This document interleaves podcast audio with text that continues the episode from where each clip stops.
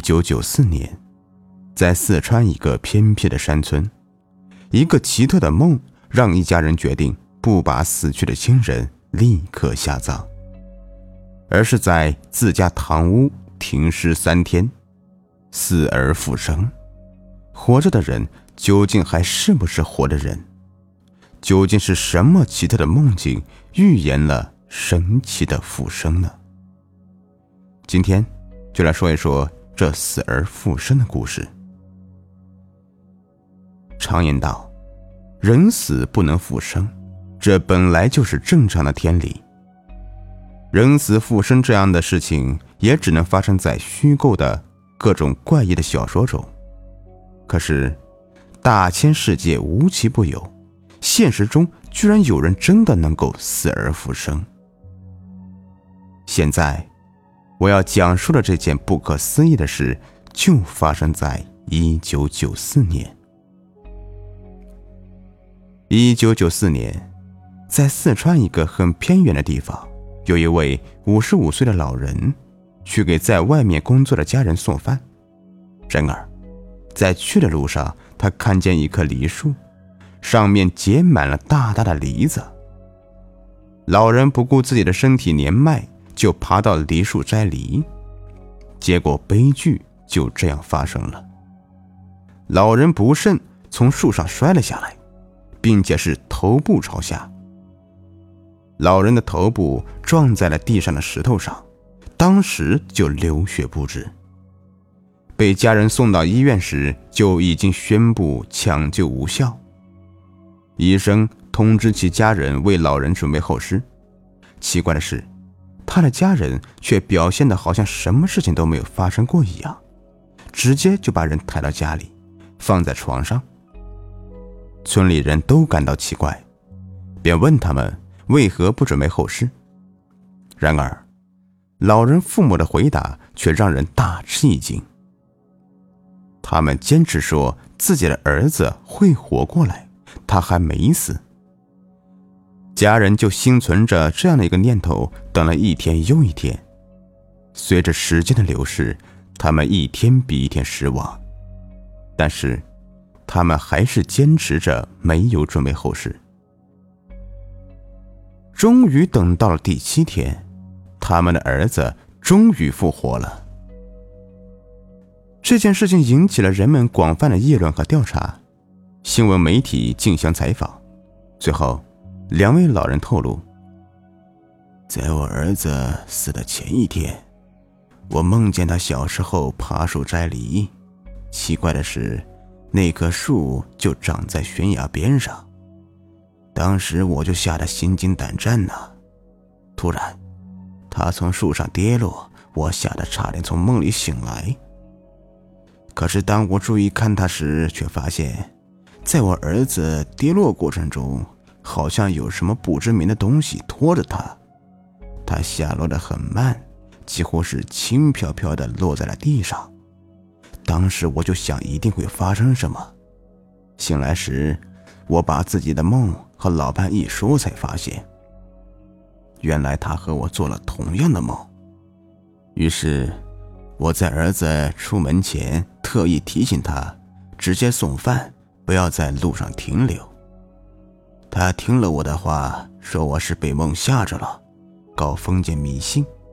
结果，他还是出事了。哎呀，医生通知我们准备后事时，我还是不敢相信。后来，我想，既然做了这个梦，就一定有生意，所以我坚持不帮他准备后事。我想他应该会活过来，我想试一试。毕竟在梦里看到的他是可以转危为安的，结果你看，他真的活过来了。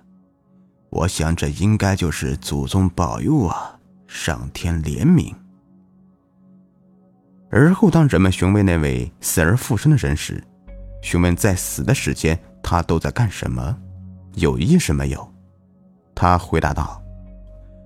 在自己躺在床上的期间，他只觉得自己一直在做梦，而梦境里只有一棵梨树反复的出现。梨树周围笼罩着一层层白烟，他也被围绕在其间。有时候，他也想走出去，因为总觉得从白烟外面传来母亲的呼唤，就像儿时唤自己回家吃饭一样。可是，他走啊走啊，不管走到什么地方，白烟和梨树好像总跟着他一样。终于，不知道过了多久，白烟渐渐消退，他睁开眼。就发现自己躺在床上，而后就是闻讯而来的亲人。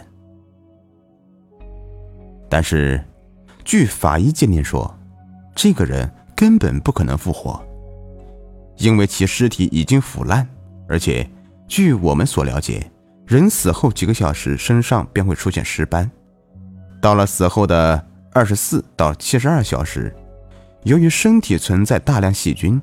体内富含蛋白质的内脏开始腐烂，而胰腺开始消化自身。死后三到五天，身体开始浮肿，并且逐步腐烂。试问，一个从里到外都腐烂的人，又是如何死而复生呢？然而，不管我们有多不相信，不管事件有多离奇，这个人的确是在宣布死亡的第七天复活了。一般来说，人死是不能复生的，但是在现实生活中，的确有一些人在临床死亡后经抢救又活过来了。这种现象叫濒死现象，或濒死体验、濒死经历。可是这段时间再长也不会超过二十四小时。在古时候，人们由于医疗条件的限制，经常会有假死现象的发生。为了杜绝这样的悲剧，人们便养成了停尸七日不下葬的传统。虽然到了现在，医学技术日新月异，但是这项古老的风俗仍然遗留至今，在不少偏远山村仍然可见。甚至一些老人也说过，在人死后，灵魂会在尸体旁停留七日。如果天时地利人和，死而复生也并非什么难事，只是这种天时地利人和到底指的是什么，却没有人知晓。所以，这一切究竟是正常的医学濒死现象，还是世界上真的存在一些不为人所知的神秘力量？这一切都没有一个准确的定论，更何况。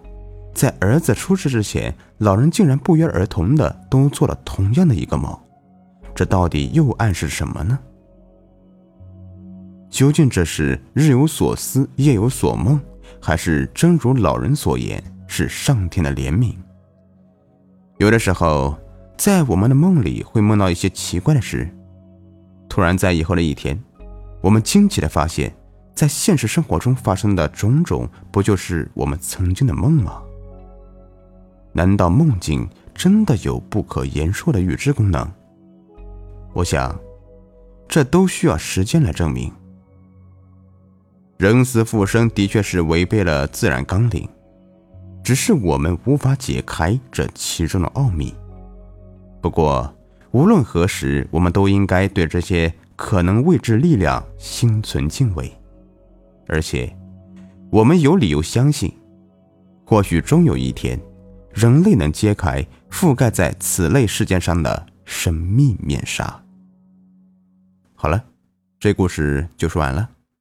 如果您喜欢的话，别忘了订阅、收藏和关注我。感谢你们的收听。